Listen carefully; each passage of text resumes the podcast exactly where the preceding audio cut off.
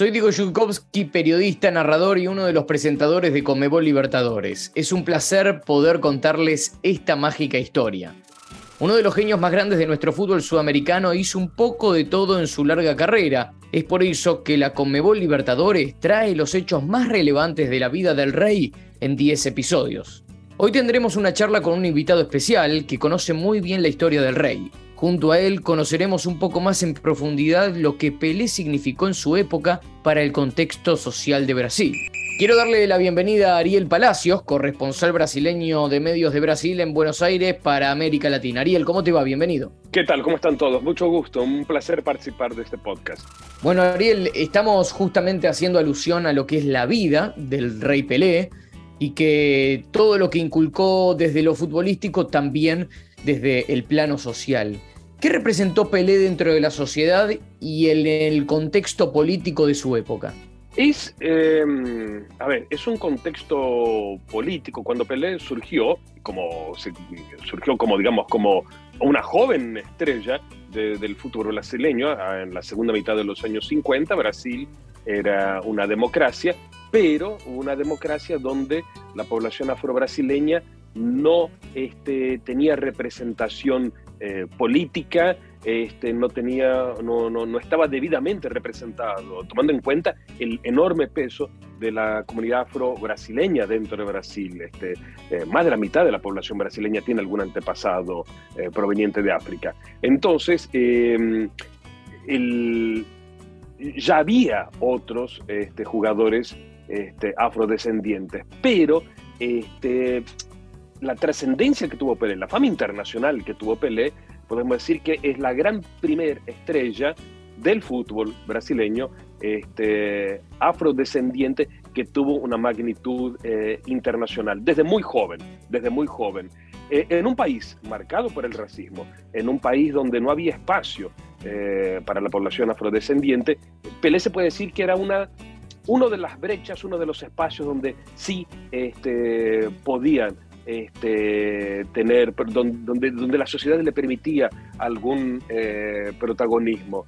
Eh, eso evidentemente, como en cualquier lugar del mundo, eh, cuando un sector de la sociedad que no está correctamente representado este, en el ámbito político, en el ámbito económico, empieza a tener más protagonismo, evidentemente que eso siempre inspira a los más jóvenes a, ir por más, a, a, tratar de abrir un espacio a tratar de tener este, más derechos. Eh, eh, la lucha por los derechos este, afro-brasileños evidentemente no fue, este, fue mucho más lenta, por ejemplo, que la que ocurrió en Estados Unidos. De cierta forma, la sociedad brasileña siempre trató de mantener como una especie de eh, máscara, que era lo que se llama en Brasil una expresión eh, que es la democracia racial, ¿no? como una especie de intento de maquillar lo que pasaba en realidad, que era un fuerte racismo, que lo vemos aún hoy en día. Entonces, con, con, Pelé este, hubo esa posibilidad que este, varios jóvenes dijeran, hey, si él llegó allá arriba, yo también puedo llegar. ¿no? Entonces, por lo menos en el ámbito eh, deportivo, porque hasta ese momento eh, la comunidad afro-brasileña en Brasil, por los blancos, era vista como la persona que juega fútbol y la persona que se dedica a la música, al samba, por ejemplo, ¿no? Entonces, como que si no hubiera otro espacio eh, más. Entonces, ese racismo se fue eh, reduciendo muy lentamente en la sociedad brasileña. Entonces la figura de Pelé es importante, como de otras figuras este, del ámbito futbolístico, musical, artístico y también políticos, entre otros, fue muy importante en ir abriendo ese espacio eh, muy gradualmente. Si me preguntan, este, Pelé, él, este, él mismo, ¿abrió ese espacio para el resto eh, de los afro-brasileños? Diría, no, ahí infelizmente no. Em, no, no fue, digamos, no fue un, predicador este, de la lucha antirracista, no fue este, un militante eh, de los derechos humanos. En ese aspecto ahí eh, la fama de Pelé este, abrió camino por un lado, pero él personalmente no hizo eh, mucho en ese aspecto. Esa es una de las cosas por las cuales se critican un afro-brasileño famoso en todo el mundo que no aprovechó esa fama para este, tener una actitud eh, intensa, participativa este, en ese aspecto, tal como por ejemplo hicieron los Panteras Negras este, en el ámbito deportivo en Estados Unidos. O sea, eso en Brasil en aquel momento, no hoy en día, pero en aquel momento, años 50, años 60, donde estaba la lucha de los derechos en Estados Unidos, este, años 70, eso no estaba pasando en Brasil con personas, por ejemplo, como, como Pelé. Entonces, esa es una de las cosas que se le achacan.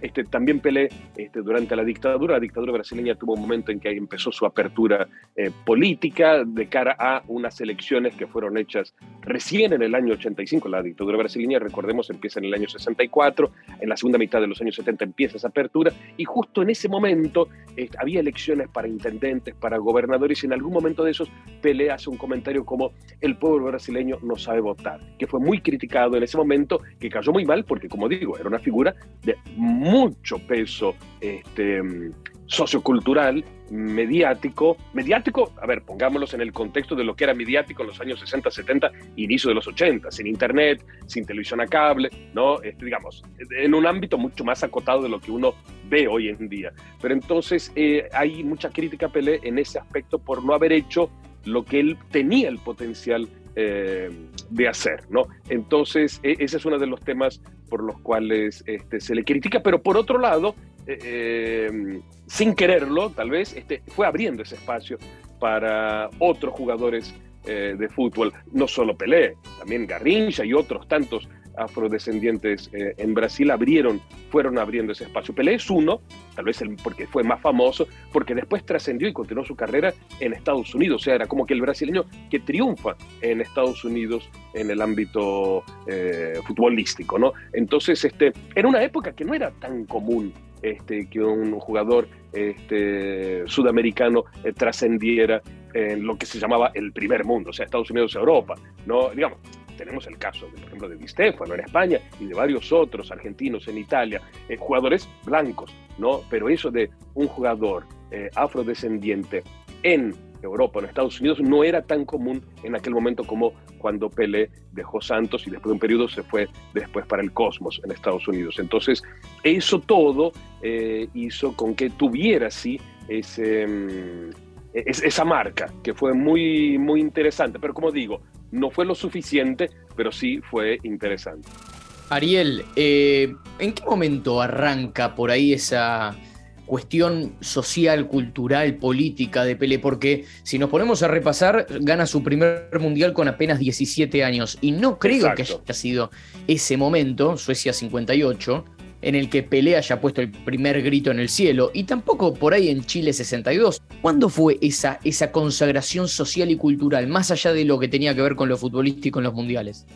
Yo creo que viene, viene, viene más hacia el fin de los años 70 y especialmente con el Mundial del 70 en México.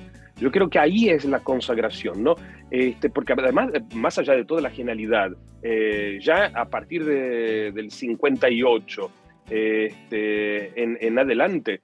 Mm, él se va consagrando eh, internacionalmente y, bien, eh, como en muchos países de América del Sur, a veces la consagración internacional este, hace como retrofeedback, potencia la consagración interna, que ya la tenía, era una persona consagrada, pero eso es más hacia fines de los 60, considero, y, en, y básicamente en la Copa del 70. La Copa del 70 eh, tiene como un, peso en el imaginario colectivo brasileño mucho más grande eh, que los mundiales este, conquistados eh, antes. Es como un marco muy especial, un marco este, muy especial. era, un, era una una constelación de estrellas que en aquel momento también la selección brasileña tenía.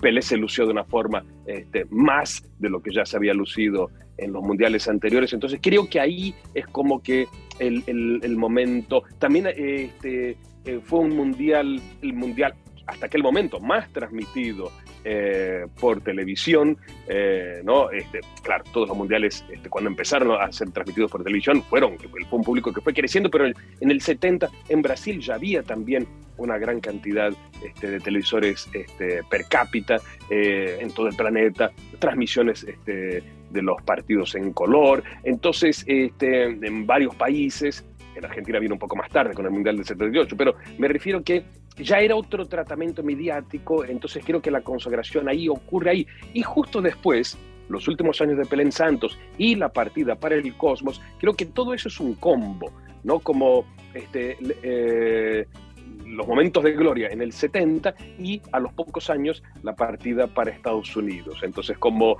eh, como yendo ¿no? hacia el hacia el Olimpo de las celebridades, digamos así, que sería que era Estados Unidos, ¿no? Este, la tierra de Hollywood, Nueva York, Wall Street, todo eso. Era como, ¿no? Eh, entonces creo que eso es, este, es ese momento. Es un momento también donde Pelé se integra al jet set, ¿no? Eh, donde se empieza a hablar del jet set en los años 70, Mónaco, París, ¿no? este, eh, las discotecas en Nueva York. Entonces creo también eso todo como le refuerza todo ese lado eh, mediático eh, que lo hace este, más consagrado este, a. Hoy en día sería tal vez por Instagram, por Twitter, por otras formas, ¿no? Pero en aquel momento ir a Estados Unidos, ir a Nueva York era como, como el, pináculo en, en, aquel, en aquel momento, ¿no? Y recordemos que él se retiró porque digamos, la ida al cosmos de cierta forma es una especie de, una especie de jubilación, porque este, ir al cosmos no era estar entre los, los, equipos este, más luchadores del mundo, no es que se había ido este, a, un, a, un, a, un, equipo europeo este, que participaba en las Champions, no, se, se había ido al cosmos, lo que era una especie de jubilación, pero se retiró en un momento de gloria, no se retiró en un momento de decadencia. Entonces también se retiró eh, en, en un buen momento, digamos, de cierta forma hizo como eh, Giacomo Rossini, el compositor de ópera italiano, el que hizo Valverde de Sevilla, entre otros, que se retiró muy joven, muy joven, después de haber hecho varias óperas de éxito, y dijo, no, basta, yo me retiro aquí cuando estoy en el, en, el, en, el, en el punto culminante, porque después vaya a saber si me pasa algo, entonces ahí, y se dedicó a otras cosas. En el caso de Rossini se dedicó a la gastronomía, incluso este, creando los canelones a la Rossini. Era, estaba bastante gordito Rossini, entonces, este, pero se dedicó a eso y vivió, y vivió mm, mitad de su vida, la segunda mitad de su vida la vivió jubilado y bien. Y Pelé de cierta forma es eso, porque si recordamos, estamos en 2022 y Pelé del fútbol propiamente dicho se jubiló a fines de los 70. O sea, ¿cuántos años pasaron? Pasaron 40 años. Es una enormidad de tiempo. ¿no? Este, eh, entonces, si uno lo pone en, ese, en ese, bajo esa óptica, ¿no? De que pasaron más de 40 años. Este, e, e, es, una, es una cantidad colosal de tiempo. Y eso, como me refiero, eh, antes, de la, antes de Internet, antes de las redes sociales, ¿no? Este, tal vez, yo digo, este, mucha gente hoy tal vez no sepa quién es Pelé. Uno que está en el ámbito deportivo, evidentemente le parecería raro, pero hay mucha gente de verdad joven que tal vez no sepa exactamente quién es Pelé. Ya son muchas generaciones que no vieron Pelé jugando en vivo, ¿no? Este, yo tengo 56, yo lo vi por la televisión jugando, pero yo era chiquito. Pero la mayor parte, ¿ustedes qué edad tienen, por ejemplo? 24, 24 yo por ejemplo, y, obviamente tampoco lo vi jugar a, Diego Armando Maradona, Ariel. Claro, exactamente. Claro, bueno, a, eso yo iba también, porque vos recién hablabas, perdón, del jet set. Sí. Em, y, creo que hoy por hoy los jóvenes eh, y jóvenes, tomando en cuenta eh, aquellos que sean millennials, centennials, o sea, de 30 para abajo, eh, que entienden cómo es la movida de las redes sociales, probablemente el, jet set va en contra del romanticismo que tenía el fútbol. Eh, y, por ahí la época en la que vos eras más, más joven era ese romanticismo, hoy es más por ahí la fama y el reconocimiento constante en las redes sociales, en la puja por una interacción en redes sociales. Eh, ¿Y sentís que por ahí Pelé hubiese sobrevivido a, esa exposición eh, hoy en día? Buena pregunta, buena pregunta. Si, si Pelé estaría haciéndose selfies permanentemente este, y peleándose este, por Instagram con otras personas. Eso es una muy buena pregunta. Qué interesante. Nunca lo había, nunca lo había parado para pensar, pero ahora, pensando ahora, este, yo no sé si solo Pelé, si otra, por ejemplo, Garrincha seguramente no. Garrincha no. Garrincha era muy, muy popular en, el buen sentido, este, no le importaban esas cosas. Este, Pelé, digo, Garrincha seguramente no se hubiera importado para nada, no le hubiera dado la menor bolilla a, las redes este, sociales. Como este, Sócrates, ¿no? Exactamente, muy buena comparación, exactamente como Sócrates. Sócrates ya de un punto de vista más ideológico, más elaborado. Garrincha espontáneamente Sócrates hubiera dicho, esto es un idiotez, este, ¿no? es una burguesada absurda. Sócrates hubiera dicho alguna cosa más de ese estilo. Em, eh, dos genios con la pelota, pero este, sin, sin, este, sin ese ego de celebridades. ¿no? Digo, las celebridades existen hace siglos, ¿no? Este, pero hoy tiene una carga social este, mucho más este, grande de lo que era. Em, entonces, Pele, este, creo que hubiera, si él hubiera encontrado un lado de business, que él también tenía ese lado empresario, ¿no? Este, creo que tal vez lo hubiera sacado jugo, pero no tanto. Em, hubiera tal vez este, este, era un tipo flexible, era un tipo que se adaptaba muy bien, como digo, se fue de Brasil a Estados Unidos en una época que los jugadores no hacían eso.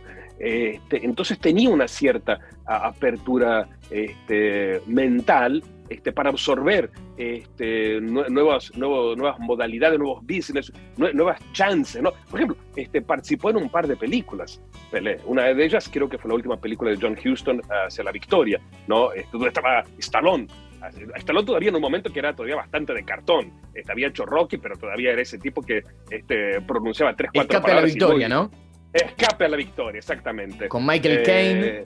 Michael Stallone. Michael Caine que eh, eh, sabía jugar fútbol, ¿no? No, no era un par de otros que están. Ardiles. Ardiles participaba de ese, de ese de esa película, no haciendo papel de argentino, pero no me acuerdo ahora si, de qué hacía, si era, no era de español. Hacía algún papel eh, Ardiles ahí, este, claro, brillando ahí en esa, en esa película, y otros que eran de madera, de madera, pero bueno, este, es una película interesante, una película interesante.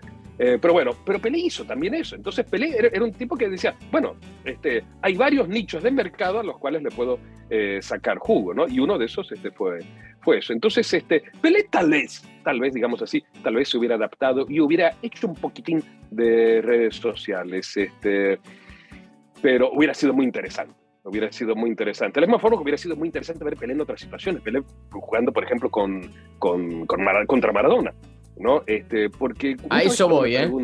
Justamente, eh, no, no, no por ahí por compararlos desde lo futbolístico, porque sin duda a quien no le hubiese gustado verlos juntos en una cancha, eh, pero obviamente que son de épocas distintas. Y hay una frase muy interesante eh, de, de Maradona eh, cuando él no es convocado para el Mundial de Argentina 78 por eh, César Luis Menotti, eh, obviamente hace mención a Pelé y dice, conocer a Pelé es como tener el Mundial que no jugué.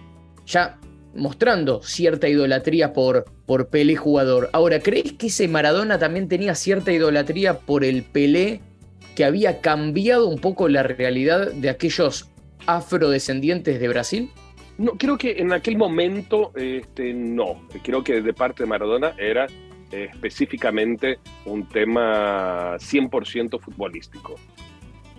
Eso por Pelé era específicamente una admiración futbolística y no este, por este, si Pelé este, representaba o no este, alguna especie de este, brecha para poder ir cambiando eh, la condición social de los afro-brasileños. Entonces en eso eh, me parece que, que no, infelizmente no pero sí una admiración futbolística, seguramente, que después tuvo sus idas y venidas, ¿no? Porque este, entre los dos este, se intercambiaron este, elogios y se intercambiaron insultos, este, de una forma bastante esquizofrénica.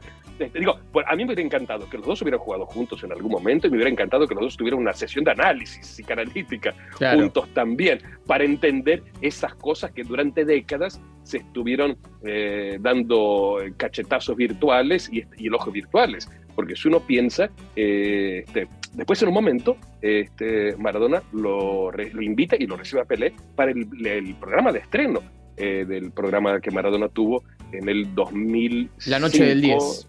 La noche del 10, exactamente. Si no me engaño, es 2005, porque en 2004 fue cuando eh, volvió este, Argentina, tuvo la sobredosis, estuvo internado y, este, y más o menos un año después este, ahí tuvo el programa este, y Pelé fue justamente el, invitado especial del primer este, programa, donde este, hubo un intercambio de elogios, pero meses después de nuevo Maradona lo volvía a criticar a Pelé por algún tema, este, y fue así, fue todo... Mm, fue, un va y viene, fue un va y viene este, eh, bastante mm, sui generis, ¿no? Eh, donde, no sé, creo que en algún momento los dos se tendrían que haber sentado y, charlado este, largamente este, para ver si resolvían cuál era el tema que ellos dos tenían, porque además digo, este, dos personas que nunca jugaron entre ellas. No, no, no, no, es Cristiano Ronaldo, no es Cristiano Ronaldo contra, eh, contra Messi eh, y viceversa, ¿no? No es, este, digamos, este, eh, jugando en los equipos rivales, los más rivales que hay en, en España, ¿no? El Barça y el Atlético Madrid, este, dos este, contemporáneos este, y que jugaban en, en, los partidos, o sea, estaban ahí cara a cara. Eh, disputándose títulos, este, cuál era el mejor este, jugador del año, todo eso. Entonces, era en, en, el mismo país, ciudades diferentes, pero no, no, como River Boca que están dentro del mismo, de la misma ciudad, pero este, Barcelona-Madrid que están en dos ciudades diferentes, pero dentro del mismo país. Entonces, eh, es una situación totalmente diferente. En este caso estamos hablando de dos personas de dos países diferentes, este, donde este, no son, eh, son contemporáneos parcialmente por las edades, eh, digamos, no, no son contemporáneos, son de la misma generación, pero nunca jugaron este, uno contra el otro. Y sin embargo, tenían esa cosa rara de esa, de esa rivalidad, de, no sé, es como si este, Fangio tuviera una rivalidad contra algún corredor actual, este, ¿no? O contra, digamos... Este, claro, contra, contra Hamilton. ahora... sí, exactamente. Digamos, ¿cuál es la lógica? No, no, no, no, no hay lógica. Una, una de las últimas preguntas, porque nos queda poquito tiempo. Eh, ¿Qué crees que llevó más allá de, lo futbolístico y de, lo social eh, hacer a estas dos personas? saquemos el nombre Pelé, saquemos el nombre Maradona. Eh, ¿Por qué crees que, se terminan convirtiendo en mito para sus pueblos? Yo creo porque eh, que, primero, este, hubo jugadores espectaculares antes, pero no estaba la televisión. ¿No? Este, como Di Stefano, por ejemplo, ¿no? O, tantos otros en la historia del fútbol eh, sudamericano o, mundial. Entonces, la televisión sí, la televisión difunde, la televisión lleva la imagen este, a millones de hogares. Entonces, eso hace con que gente que está en la quiaca sepa este, quién es un jugador X o un jugador Y del país A o del país B. Entonces, antes no lo veía. Eh, antes solo si la persona venía desde la Quiaca, tomaba un tren y llegaba en Buenos Aires y conseguía algún lugar para estar ahí en la bombonera o en el Monumental para ver un partido. Pero si no, no los veían. Entonces la televisión es crucial. Entonces hace eso una división colosal entre cómo se generaba el mito antes y después ya con la televisión. Tal vez hay personas que tenían todo el potencial para verse transformado en mitos, pero que no lo fueron porque no estaba esa forma de divulgar la imagen este, de forma masiva y mundialmente como fue con la televisión. Entonces yo creo que eso es un factor este, crucial, porque alguien puede ser muy buen jugador, pero si no se lo ve, no se transforma en mito. ¿no? Tal vez solo para su pequeña comunidad. Entonces, eso es crucial, ¿no? Este, segundo, yo creo que también son las personalidades, si son personas más extrovertidas o más introvertidas. Eh, Messi tal vez podría ser mucho más mito de lo que es si fuera una personalidad eh, introvertida. Es un colosal mito y eso con su este, introversión. Si fuera extrovertido, no imagino lo que sería. Sería un colosal mito. No, ya lo es, inmenso, pero creo que sería mega, mucho, mucho más. Entonces Maradona y Pelé este, son este, muy verborrágicos, este, con muy buenas frases, más Maradona diría que Pelé, pero Pelé también con muy buenas frases. Este, Maradona era un tipo que armaba unas frases que eran geniales, este, ¿no? Este, polémicas o no polémicas, pero eran de una chispa de responder algo inmediatamente, ¿no? Este, y uno decía, wow, qué, genialidad en, armar una frase. Pelé también tenía este, sus momentos así de, frases este, buenas, este, de, impacto, este, y Pelé muy carismático también, de la forma como Maradona. Este, entonces, eh, yo creo que son varias cosas con que hacen que eh, un, un, jugador de fútbol este, se transforma en mito. De la misma forma como un actor de cine también se puede transformar en, mito, ¿no? Este, pero yo creo que eh, también colabora que sean mitos en el fútbol específicamente este, al ganar mundiales, ¿no? Este, que es el caso de Pelé y el caso de Maradona. ¿no? este, en el caso de Pelé, este, por la secuencia de mundiales y especialmente el 70, que fue de una genialidad enorme.